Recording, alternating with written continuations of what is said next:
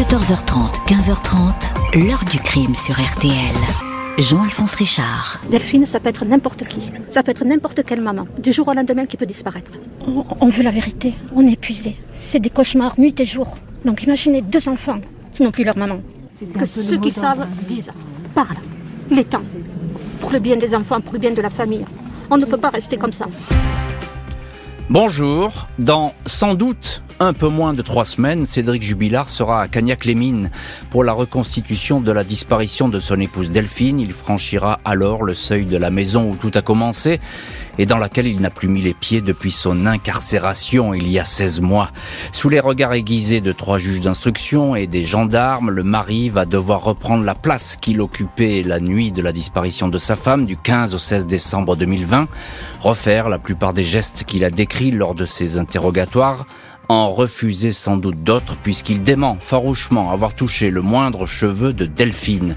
Cette sortie va-t-elle fragiliser la défense d'un homme qui se dit innocent ou bien tout au contraire accentuer les doutes dans ce dossier sans cadavre, sans aveu sans preuve et sans témoin. En matière judiciaire, une reconstitution marque souvent le point finale de l'instruction. Est-ce donc la fin de l'enquête jubilar qui se dessine? Question posée aujourd'hui à notre invitée, Valentine Amara, qui signe un livre complet sur cette histoire.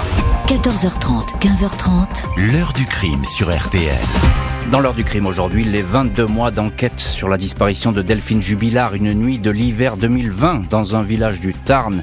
Plus aucune trace de cette épouse et mère de deux enfants, son mari est écroué. Six demandes de libération rejetées. L'enquête revient désormais au point de départ, la maison. Ce mercredi 16 décembre 2020, à exactement 4 heures, 9 minutes et 59 secondes, un gendarme de permanence au 17 reçoit l'appel d'un homme. La voix ne trahit pas d'affolement, mais l'inquiétude est perceptible. Bonjour, je ne sais pas où est passée ma femme, dit l'homme, il n'y a personne. Cédric Jubilard dit habiter avec son épouse et leurs deux enfants au numéro 19 de la rue Yves Montand à Cagnac-les-Mines, un village du Tarn à un quart d'heure d'Albi. La disparue s'appelle Delphine Jubilard. Le mari indique qu'il a fait le tour de la maison, mais à cette heure très matinale, il n'a pas voulu se rendre chez les voisins. Delphine, s'interroge-t-il, est peut-être parti promener leurs deux chiens. À l'opérateur qui le questionne, il ne semble rien vouloir cacher. Il est même loquace. Il raconte que Delphine a déjà disparu une fois de la même façon, mais c'était en plein été. Elle s'était endormie dans l'herbe pour regarder les étoiles filantes. Cédric Jubilard dément s'être disputé, bien qu'il précise que son couple ne va pas très bien. Ils sont en instance de divorce. Il ajoute, propos retranscrits par les gendarmes, Je me lève tôt, je me couche tôt. Vu qu'on est en instance de divorce, on ne se parle presque plus. Chacun fait sa vie, et voilà. Cédric regrette qu'elle ne lui ait pas dit où elle allait plutôt que de le laisser galérer comme un con, dit-il. Le mari pleure au téléphone, la conversation dure 4 minutes, à 4h52, les gendarmes se présentent à la maison de Cagnac-les-Mines. Dans quelques semaines, peut-être le mercredi 9 novembre 2022, soit près de deux ans après ce coup de fil aux gendarmes, Cédric Jubilard va devoir répéter les paroles qu'il a tenues ce soir-là et reproduire les allées et venues qu'il a effectuées dans et autour de la maison après s'être aperçu du départ de Delphine. Les deux juges d'instruction ont prévu en effet une reconstitution.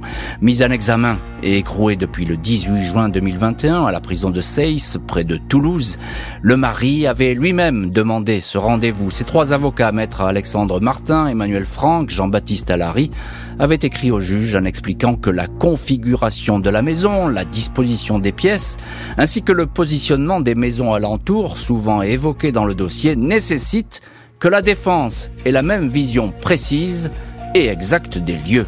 Maître Alary qualifie ce rendez-vous, la reconstitution, de capital car, martèle-t-il, cela fait un an et demi que M. Jubilard est en détention et que l'accusation est incapable de nous livrer une thèse. Les premiers moments de la disparition de Delphine Jubilard sont ainsi au cœur de, cette, de ce nouvel épisode judiciaire, plus précisément le créneau 22h-23h. Lors de ses auditions, Cédric Jubilard a expliqué avoir mis ce soir-là son téléphone à mode avion à 22h08. Il s'est couché à 22h30. Seul, le couple fait depuis quelque temps chambre à part. Son épouse lui a souhaité une bonne nuit. Il a embrassé son fils Louis, 6 ans, qui a rejoint sa mère sur le canapé du salon pour regarder la télé. Cédric Jubilard s'est endormi, n'a rien entendu. Il s'est levé à 3h45, réveillé par les pleurs de la petite Elia, un an et demi. C'est là qu'il a constaté que sa femme n'était plus dans la maison, son sac à main était encore là avec tous ses papiers. Ne manquait alors que son manteau blanc et son téléphone portable. Les chiens étaient encore dans le jardin. Normalement, Delphine les fait rentrer. De 4h09, heure du coup de fil aux gendarmes, à 4h52, heure de leur arrivée, le mari dit avoir cherché sa femme. Il est en pyjama, une espèce de grenouillère avec des pandas imprimés, quand il accueille les premiers enquêteurs.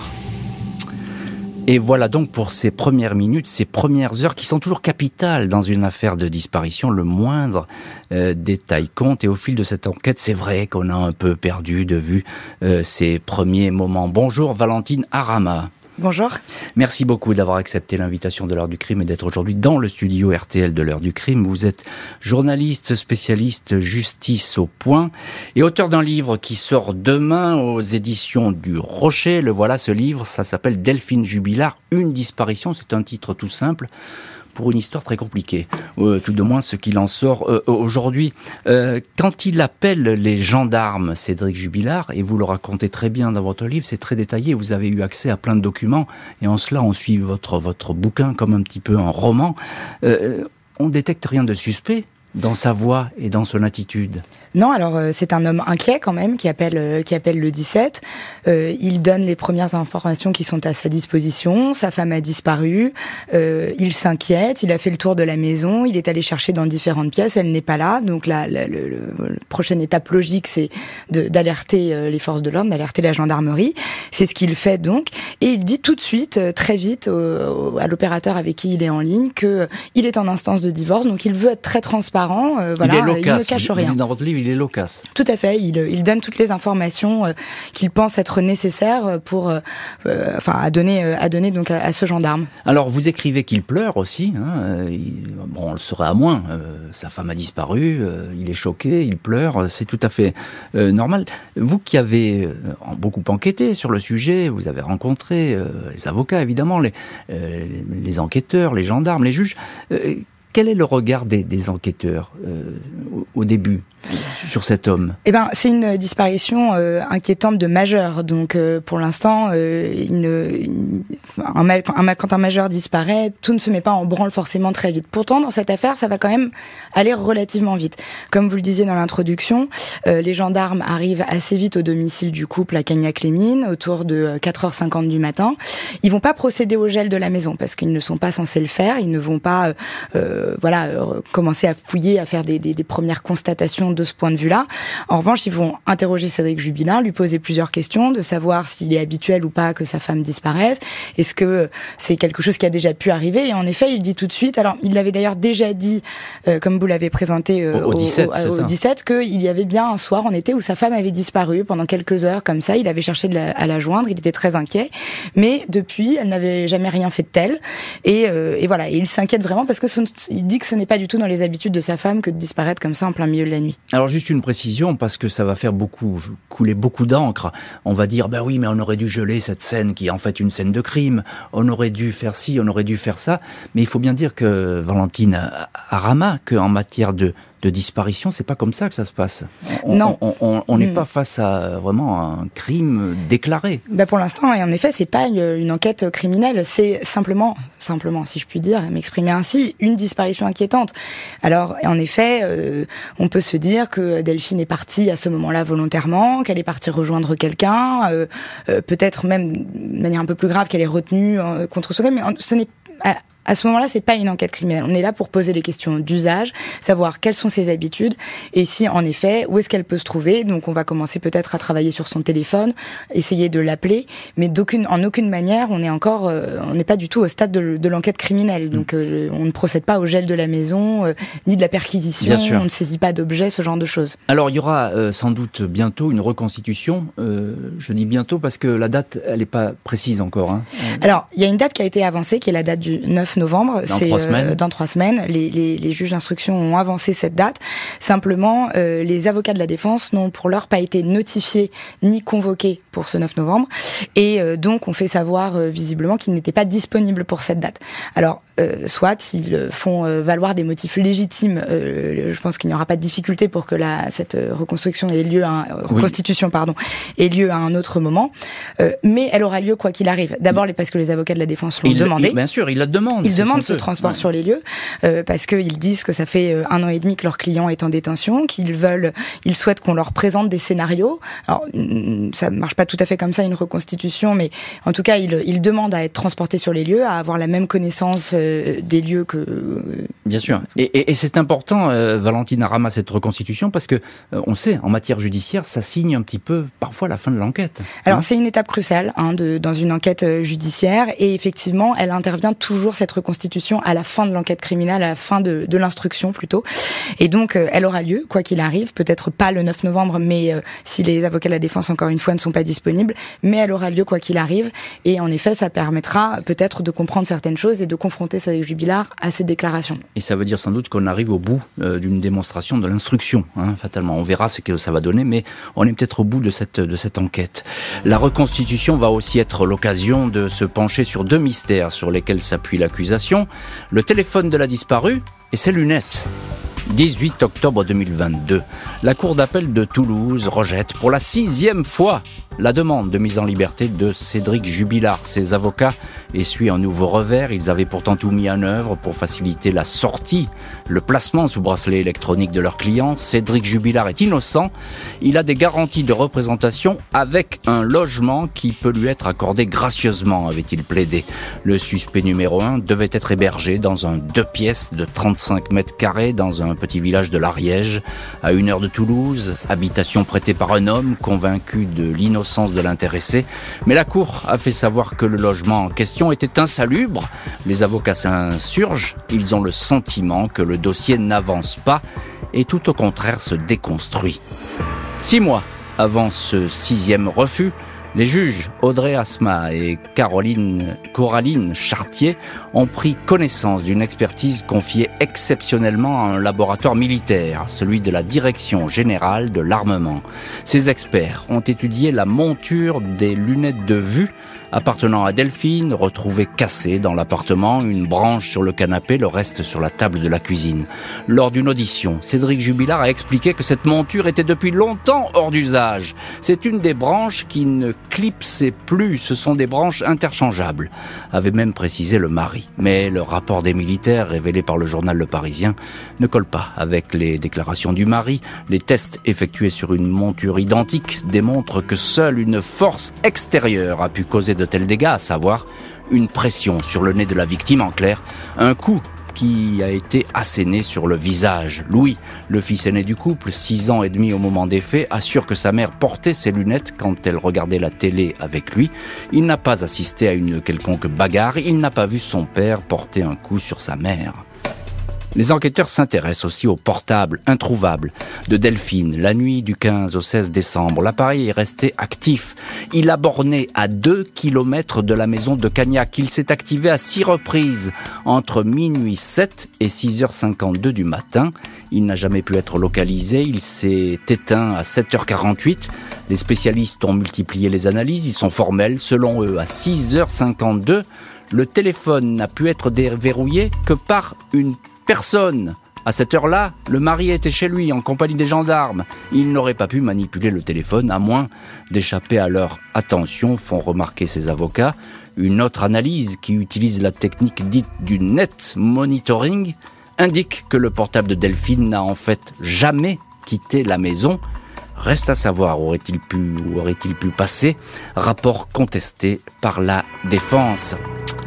Et voilà donc expertise contre expertise. C'est depuis le début dans cette affaire une partie de, ping-pong euh, qui se joue. Valentine Arama, aujourd'hui notre invitée euh, dans l'heure du crime, journaliste euh, au journal Le Point, auteur du livre Delphine Jubilard, une disparition qui sort demain aux éditions du Rocher, qui est une longue enquête sur cette affaire Jubilard. sixième demande de mise en liberté refusée. En matière judiciaire, c'est rare. Hein. C'est rare, mais peut-être est-ce aussi rare que des avocats de la défense multiplient comme ça les demandes de remise en liberté. Eux estiment que, voilà, comme leur client clame son innocence, il en va de, de, de enfin voilà, ils, ils sont mm. obligés de, de, faire ces demandes pour pour lui. effectivement, c'est c'est inhabituel, mais jusqu'ici, la chambre de l'instruction de la cour d'appel de Toulouse qui a rejeté donc ces demandes de remise en liberté fait à chaque fois valoir euh, l'argument suivant, qui est qu'il y a un faisceau d'indices qui existe à l'encontre de Cédric Jubilard et qui aujourd'hui est tel qu'il est la seule personne susceptible d'avoir euh, commis le crime. Alors ça, c'est effectivement un discours que, tiennent souvent les, chambres de l'instruction, hein, le, faisceau d'indices, même si on ne sait pas trop ce que cache euh, ce fameux faisceau d'indices. On a un peu le sentiment quand même que les juges, elles veulent amener Cédric Jubilard détenu à son procès. Oui, parce que peut-être qu'elles estiment qu'il y a une crainte, enfin peut-être qu'elles craignent qu'il y ait euh, un trouble à l'ordre public ou que l'affaire ait été effectivement tellement médiatisée que ça puisse euh, causer des problèmes qui ne puissent ne pas se, se, présenter. En tout cas, en effet, aujourd'hui, elles veulent pouvoir mener tous les actes d'enquête qu'elles ont encore à mener euh, d'ici la fin de leur enquête de la manière la plus sereine possible. Alors, un mot sur ces analyses scientifiques, techniques, souvent très très pointues. On va pas rentrer dans les détails parce qu'évidemment on va on va s'y perdre. Il y a la fameuse paire de lunettes. Alors là, euh, des experts disent, bah, c'est le signe d'une bagarre. Bah, c'est vrai que cette paire de lunettes, c'est assez euh, pose beaucoup de questions. La paire de lunettes, elle est retrouvée une partie de, de, de la paire sous le canapé du salon chez les jubilards, l'autre partie posée euh, dans la cuisine. Mais il s'avère que plusieurs témoins, le 15 décembre 2020, euh, la veille de la, disparition de Delphine, disent qu'elle portait les lunettes. Il y a d'abord, d'ailleurs, une photo d'elle, une amie euh, de Delphine a une photo qu'elle a prise le, le, jour même où Delphine a les porte les lunettes. Celle-ci, celle-ci de lunettes. Hein. Celle-ci. Alors elles étaient bien cassées, cassées euh, au niveau du, du, nez, mais en tout cas, elle pouvait les porter. Et le fils du couple, euh, le petit Louis qui avait 6 ans en, 2020 au moment des faits, dit qu'au moment où sa maman regarde la télévision avec lui, elle porte ses lunettes euh, de vue. Elle les a sur le nez et que en tout état de cause, même si elles étaient peut-être abîmées, elles n'étaient pas cassées au point de ne pas pouvoir les porter. Donc se pose ensuite cette question de savoir comment elles se sont retrouvées dans cet état-là le lendemain, parce que brisées, brisé en deux. Et effectivement, il y a ce rapport de la DGA qui explique qu'il y a une force extérieure qui a, qui a nécessité, enfin qui a causé le dommage. Mais d'ailleurs, elle ne dit pas que cela. Elle dit aussi qu'il y a une force extérieure de l'extérieur vers l'intérieur de la paire. Donc voilà. C'est un coup donc qui est porté. Euh, un coup porté. En tout cas, c'est ce que cela euh, pourrait signifier. Et ce qui pourrait, du coup, effectivement, corroborer la thèse d'une violente dispute. Ce que les avocats euh, contestent absolument. Hein. Parce que la dispute, il n'y a pas de témoin. Le, le, le, fils de la famille lui, euh, il parle pas de. alors, ah, il évoque euh, oh. des, mots, mais il évoque. Alors, il y a eu plusieurs étapes. En fait, le, Louis d'abord dit qu'il n'a rien entendu une première fois devant les gendarmes. Puis la deuxième fois où il est entendu devant les gendarmes, il dit qu'en réalité, il a entendu ses parents se disputer, sa maman dire arrête-toi. Il, il rapporte ces mots. Et puis, il est entendu une troisième fois, cette fois-ci devant les juges d'instruction. Et à l'occasion de cette de cette interrogatoire, de cette audition, pardon, Louis dit qu'en réalité, non, non, il a bien vu quelque chose. Il dit qu'il s'est relevé. D'abord qu'il ne dort jamais la porte fermée, avec la porte de sa chambre fermée parce qu'il a peur du noir. Et il dit que la porte était entrebâillée, qu'il s'est relevé et que là, il a vu dans le, par l'entrebâillement de, de, la porte, mmh. ses parents s'empoigner. Ah, il, dit. ça dans la troisième version. Et, il le situe. Et c'est intéressant parce qu'il le, situe à un moment très précis. Il le situe aussi dans le salon quand il, refait le dessin de la scène.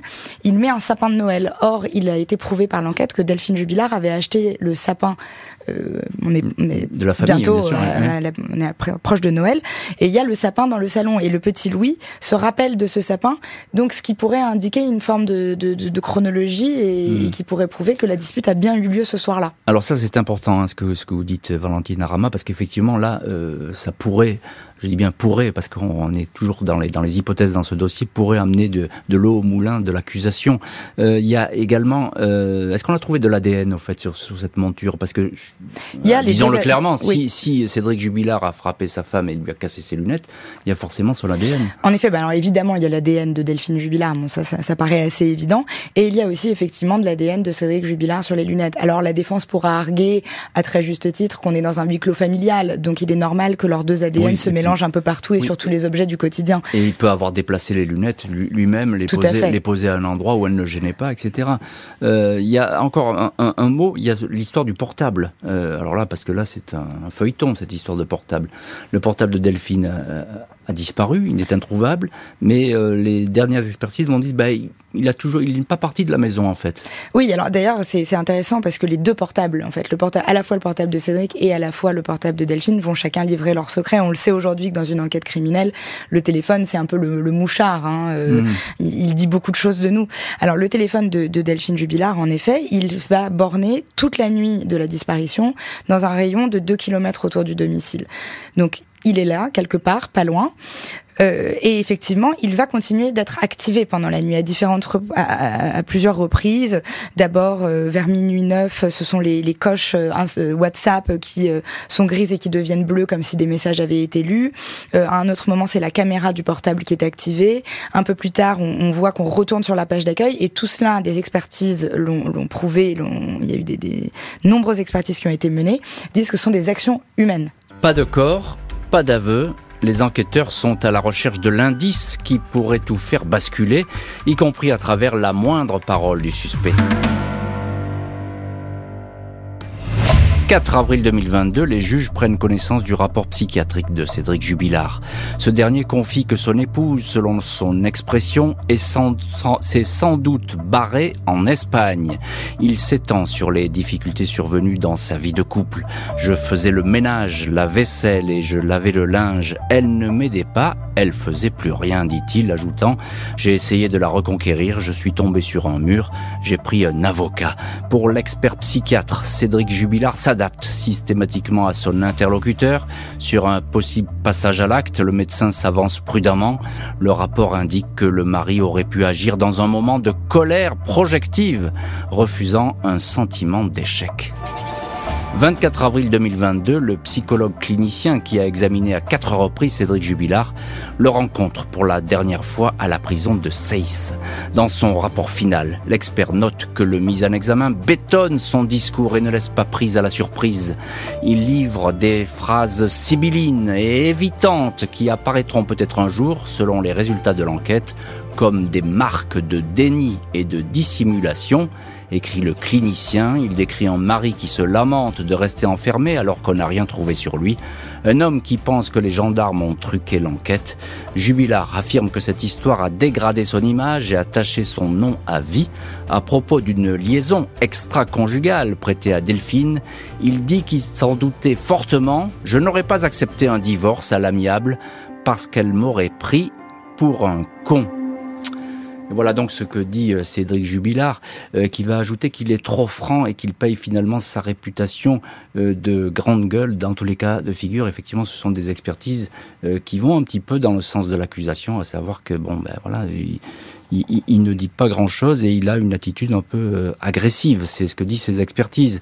Euh, Valentine Arama, aujourd'hui notre invitée euh, dans l'heure du crime, auteur du livre Delphine Jubilard, une disparition, qui paraît demain aux éditions du Rocher. Alors il apparaît un petit peu dans ses expertises comme un dissimulateur, ce que ce que totalement les avocats hein, de l'intéressé. Oui, tout à fait. Bon, déjà, Cédric Jubilard, il a visiblement une propension à la victimisation et il veut dépeindre un tableau très rose de la situation. Euh, il avait accepté le divorce que sa femme avait demandé. En réalité, il n'en est rien. Euh, beaucoup de témoins ont justement fait savoir que, et notamment euh, sa mère, qu'il était toujours très amoureux de Delphine et qu'en aucune d'aucune manière il ne voulait divorcer. Au contraire, il voulait essayer de, de recoller les morceaux. Et puis il avait peur aussi euh, pour euh, pour la maison parce que le divorce voulait signifiait que euh, on vendait cette maison qui était le projet de sa vie. Donc et voilà il tord peut-être un peu la réalité et la vérité là-dessus. Et justement sur la connaissance qu'il a de la liaison extra-conjugale qu'aurait qu'aurait Delphine euh, il va varier un petit peu dans ses explications Oui, parce que déjà, bah, comme on le rappelait tout à l'heure en début d'émission, au, tout début de son premier appel, à la gendarmerie, il dit peut-être qu'elle a un amant, j'ai des doutes, des, doutes à 2000%, mais je ne suis sûre de rien. Et en fait, au fil de l'enquête, les, les enquêteurs vont lui démontrer, pièce à l'appui, témoin à l'appui, qu'en fait, il savait que sa femme avait un amant, d'abord parce qu'il avait une, une, une, surveillance accrue de son épouse. Il a tenté, dans les semaines précédant sa disparition, de la géolocaliser. Il allait euh, régulièrement à des distributeurs automatiques pour vérifier les dépenses que faisait euh, sa femme, à quoi elle correspondait. Il allait voir ensuite les sites, Booking, des sites de lingerie, ce genre de choses, pour voir quels étaient les achats que, que sa femme pouvait faire. Donc on, on, on est dans une situation où euh, c'est un mari qui est voilà qui, qui surveille sa femme et qui euh, en réalité, a plus que des doutes, et ça, les enquêteurs lui ont démontré. il a avoué plus tard, au cours de sa garde à vue, qu'il était en effet au courant que sa femme avait un amant. C'est un mari jaloux, mais encore une fois, euh, il est, on ne peut pas l'accuser d'avoir fait aujourd'hui disparaître euh, sa femme. Enfin, le, en tout cas, l'établir, c'est pas ça qui fait effectivement qu'il soit coupable dans cette affaire. Il y a l'absence de corps. Qu'est-ce qu'il dit quand on recherche le corps? Est-ce qu'il s'implique dans, dans ces recherches? Est-ce que Qu'est-ce qu'elle s'y répond là-dessus Alors au, début, euh, il va euh, faire quelques recherches comme ça. Il va participer euh, à la battue citoyenne qui a lieu très peu de temps après la disparition de Delphine. Il est là, un peu sur le côté quand même, parce qu'il y a deux clans au, moment de cette battue. Il y a vraiment le clan de la famille de Delphine, et puis son clan à lui, sa famille, ses quelques copains, etc. Il va s'impliquer, mais très vite, on le sent quand même un peu détaché. Il y a, des copines de Delphine qui tous les toutes les semaines vont comme ça ratisser la région, euh, euh, qui, font des, recherches, qui, demandent à des gens de venir les aider. Euh, et lui, en fait, très vite, il se désintéresse de la question, comme si peut-être il y avait ça, une forme de fatalisme. Le moindre détail compte dans ce dossier, un mot, une attitude, un souci qui aurait pu déclencher une colère meurtrière. Entendu à plusieurs reprises par les gendarmes, Cédric Jubilard n'a jamais fait mystère de ses difficultés de couple. La maison de Cagnac-les-Mines, les travaux, les difficultés financières, tout cela serait à l'origine de tracas et de tensions. Delphine lui reproche sa désinvolture, son manque de fiabilité, et finit par prendre ses distances. Il dit alors avoir tout fait pour la reconquérir, pour redevenir l'homme qu'elle avait épousé. Aujourd'hui, cela me culpabilise de me dire qu'elle a pu partir à cause de moi, déclare-t-il. Delphine change, perd du poids, se maquille davantage, fait des achats de lingerie. Sur un site de rencontre, elle a fait connaissance d'un homme marié. Cédric a alors des soupçons. À une de ses amies, il confie Si elle a un amant, je la lui ferai à l'envers. À une autre connaissance, il a dit courant 2020 Si Delphine me quitte un jour, ou si elle trouve quelqu'un, je serai capable de la tuer je la tuerai. D'autres témoins entendus lors des investigations confirment la dégradation du couple. Ils rapportent certains propos qu'aurait tenus Cédric. Tout ça m'énerve, la maison, ça n'avance pas, j'ai envie de l'enterrer. Paroles quasi identiques confiées à sa propre mère. J'en ai marre de Delphine, je vais la tuer, je vais l'enterrer et personne ne la retrouvera. Cédric Jubilard dira avoir prononcé ces mots sous le coup de la colère ou de l'exaspération, sans jamais y croire une seconde, de simples paroles en l'air, selon lui. Et effectivement, ce sont des mots, et Cédric Jubilard aujourd'hui est toujours présumé innocent, ce sont des mots, ça ne veut pas dire pour autant qu'il a enlevé ou qu'il a fait disparaître euh, Delphine, euh, c'est l'enquête, c'est à l'enquête de le dire, et peut-être au procès qui viendra, effectivement, de, le dire. Simplement, Valentine Arama, journaliste, et vous sortez un livre sur cette affaire, Delphine Jubilard, une disparition aux éditions du, Rocher, simplement ces mots qui reviennent en boucle, euh, même s'ils ont peut-être été prononcés sous le l'empire de la colère ou bien par quelqu'un de désabusé, bah, ils pèsent lourd dans le dossier finalement. Il pèse lourd. Alors, comme vous le disiez, euh, ça ne fonde pas une culpabilité. Euh, les, les, avocats de la défense ont fait savoir que ces mots, euh, enfin, que Cédric Jubilard avait le verbe haut et qu'il avait l'habitude comme ça de s'emporter, qu'il était grande gueule. Bon, voilà, que c'était sa personnalité. C'est sûr qu'à posteriori, alors que sa femme a disparu depuis bientôt deux ans, ces mots, oui, inquiètent et posent question. Mmh. alors même qu'on ne l'a effectivement pas retrouvé cette femme. Alors, dans, dans votre livre que, que j'ai cité, il y a un chapitre qui s'appelle euh, Un couple à la dérive. Et là, on, apprend qu'effectivement, à ce moment-là, il y a presque, enfin, ce que vous rassemblez comme élément, il y a tous les, les ingrédients, si je puis dire, pour une explosion de colère.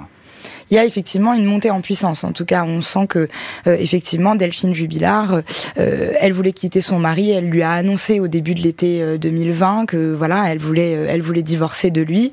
Elle a rencontré par ailleurs en effet un homme sur un site de rencontre, ça se passe très bien.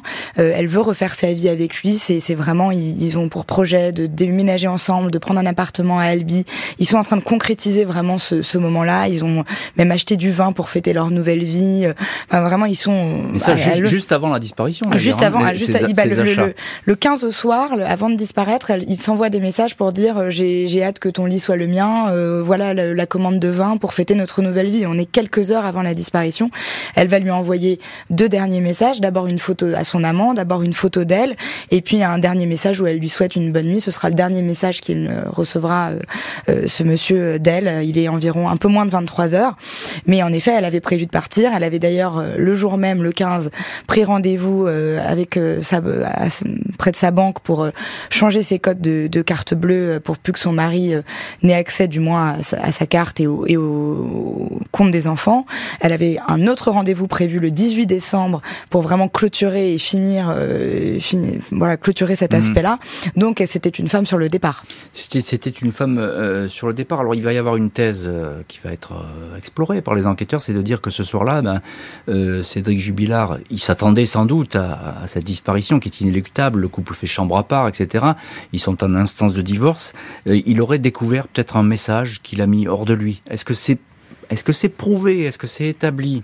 Ce n'est pas prouvé, ce n'est pas établi. Lui dit qu'il n'avait pas plus, en tout cas, accès au téléphone de sa femme, qu'elle avait changé tous ses codes parce que justement, euh, elle l'accusait de le fliquer. Euh, elle avait appris qu'il avait cherché à la géolocaliser, ça l'avait vraiment euh, mise en colère. Donc, lui dit qu'il n'a plus accès à, rien du téléphone de sa femme. Est-ce qu'après, il n'y a pas un moment où il a pu voir le code et il aurait pu tomber effectivement sur un message qui aurait acté cette, cette mise en pression, qui aurait, qui aurait fini de, de, de, de l'énerver et qui aurait pu conduire à un geste euh, qui soit fatal. On ne le sait pas, en tout cas, ce n'a pas été déterminé. On ne le sait pas. Encore un petit mot, Valentine Arama. Euh, il y a ces histoires de, cris qui sont entendus par euh, des voisines ce soir-là. là aussi, ben, on ne sait pas. Des, cris, euh, des cris de femmes, des cris d'effroi, des cris de peur. Elles disent, euh, cette voisine qui habite à environ 130 mètres euh, à vol d'oiseau de la maison, dit qu'à un moment, elle est sortie sur sa terrasse pour fumer une cigarette et qu'elle a entendu ces cris, des chiens aboyer. Elle a d'abord cru à une de, bagarre avec des chiens. Elle n'a donc pas appelé les forces de l'ordre, elle n'a pas appelé le 17. Mais sa fille, qui l'a rejoint dehors pour fumer une cigarette, dit qu'elle a elle-même aussi entendu ces cris. Donc ça fait deux personnes différentes.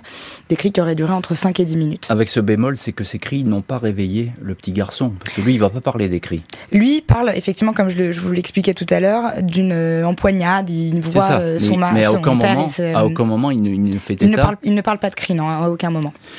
Tout converge vers le mari, pensent les juges et les gendarmes, mais existe-t-il suffisamment d'éléments à charge pour un procès aux assises?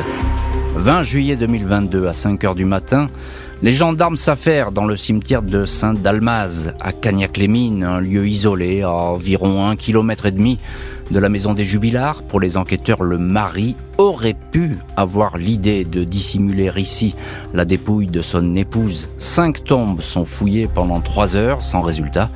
Dernière campagne de recherche en date après celle lancée dans la campagne environnante, notamment dans un secteur boisé où les talus sont nombreux. Un vaste bâtiment, la ferme de Drignac, sera également exploré par 120 gendarmes et militaires, mais aucune trace de Delphine Jubilard.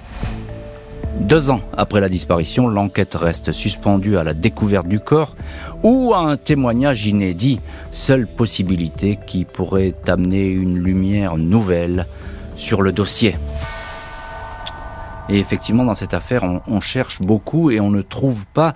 Euh, Valentine Arama, vous sortez un livre demain, Delphine Jubilard, une disparition, et vous avez beaucoup enquêté euh, sur euh, cette affaire. Pourquoi? Bah, Des questions de, de béotien, mais que tout le monde se pose. Pourquoi on ne trouve rien dans cette incroyable région? Ah, mais ça, c'est sûr que c'est euh, la, la question. Euh, on ne trouve rien. D'abord parce que cette région, peut-être, euh, c'est un, Cagnac, les mines, c'est une ancienne cité minière. C'est un gruyère. Il y a des cavités absolument partout, des cavités très profondes parfois qui vont jusqu'à 200 mètres de profondeur. Euh, effectivement, le, le, secteur a été ratissé par les enquêteurs qui ont mené d'importantes campagnes de fouilles. Vous le disiez à la ferme de Drignac, mmh. au cimetière de, de Dalmaz, à beaucoup, nombre d'endroits, nombreux autres endroits également.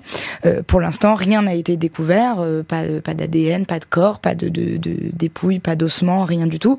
Effectivement, ça reste un problème, je ne sais pas, mais ça reste une une interrogation et une inconnue dans cette affaire. Parce qu'il faut le, répéter, Valentina Rama, vous connaissez bien cette affaire et le, timing, est important dans cette affaire et notamment on revient toujours à la, aux premières heures, et c'est les premières heures, elles sont capitales, donc il faut y revenir et y revenir sans cesse.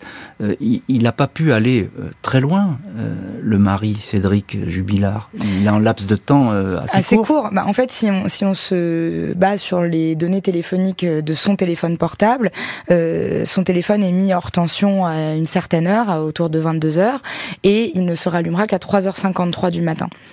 Donc il y a une plage horaire de 5 heures pendant lesquelles pendant laquelle pardon il a il a pu euh, peut-être encore une fois vous le disiez et c'est bien de le rappeler que Cédric Jubilard est présumé innocent euh, se débarrasser de sa femme et euh, et, et, de son corps. Euh, effectivement le, le, fait que son téléphone soit éteint pendant pendant ces 5 heures pose encore une fois question. Hmm. est-ce que les, la piste d'un complice ça a été étudié ça par les enquêteurs? Ça a été étudié. Le, le, c'est le principe d'une enquête judiciaire c'est d'ouvrir des portes et de voir si on peut les refermer donc euh, la piste du, du, du, complice, en effet, euh, a été soulevée. Euh, c'est une question, pardon, qui a été soulevée. Il y a eu des expertises qui ont été menées chez un, sur la voiture, notamment d'un ami de Cédric. rien n'a été retrouvé. On avait prélevé des éléments pileux, de l'ADN, et rien ne correspondait au profil génétique de la disparue. Parce que Delphine disparaît, mais les voitures du couple, elles bougent pas. Non, alors. Ou on ne le sait pas, mais je ne sais pas. Il y a la voiture de Delphine Jubilard qui est euh, garée euh, devant le domicile euh, du couple. Cette voiture, des témoins l'assure, elle a changé de sens pendant la nuit. ils expliquent en l'espèce que Delphine Jubilard, selon qu'elle venait d'un endroit ou d'un autre, se garait dans un sens précis. Et euh, Delphine Jubilard, elle est rentrée en fin de journée, aux alentours de 17h, quand elle, est allée chercher ses, enfants, à enfin, son fils à l'école, et elle s'est garée dans un certain sens. Mmh. Et le, le voisin du couple, les voisins du couple, ceux, ceux, qui habitent en face de la maison, assurent, eux, que la voiture était garée dans l'autre sens, dans le sens inverse, euh, le lendemain, donc euh, que la voiture a bien... Enfin, il pourrait en déduire que la voiture a bien bougé pendant la nuit. ce sont des informations, mais encore une fois, on, bute sur des preuves précises et sur des indices solides. Hein, Oui, et c'est vrai que pour aller dans le sens de la défense, euh, en effet, le, le, le, sens de la voiture, tout cela euh, fait partie des premières constatations parce que les, les, gendarmes qui sont venus au domicile avaient aussi constaté qu'il y avait comme de la condensation à l'intérieur de cette voiture, ce qui aurait pu prouver qu'elle a été utilisée par quelqu'un euh, au, cours de la nuit. Mais ces constatations, elles ne vont être, euh, les procès-verbaux ne vont être remplis que 34 heures après. Euh, c'est pour ce qui pose problème et, la défense a bien fait de le souligner. En quelques mots, et on va terminer là-dessus, pourquoi c'est une affaire exceptionnelle? Parce qu'il y a un mystère. Cette affaire, elle fascine. Il y a un caractère exceptionnel, comme vous le disiez à très juste titre. Il n'y a pas de corps, il n'y a pas de scène de crime, il n'y a pas d'aveu. Donc on est face à quelque chose d'assez, c'est pas inédit, mais en tout cas qui, qui, pose question. Et puis je pense que pour avoir rencontré plusieurs témoins de la région, il y a un phénomène d'identification qu'il faut vraiment prendre en compte. Il y a beaucoup de femmes. On est euh, quelques mois, euh, un mois, je crois, après la condamnation de Jonathan Daval euh, pour le meurtre de sa femme Alexia. Et ça a pesé dans le Ça a pesé. Mm. Et les, les femmes, beaucoup de femmes se disent, ça aurait pu être moi. Un grand merci euh, Valentine Arama d'avoir été l'invitée aujourd'hui de l'heure du crime. Je rappelle le titre de votre livre, Delphine Jubilard, une disparition qui sort demain aux éditions du Rocher. C'est un livre très complet sur cette histoire avec beaucoup beaucoup d'informations. Merci à l'équipe de l'émission, Justine Vignot, Marie Bossard à la préparation, Boris Pirédu à la réalisation. L'heure du crime, présenté par Jean-Alphonse Richard sur RTL.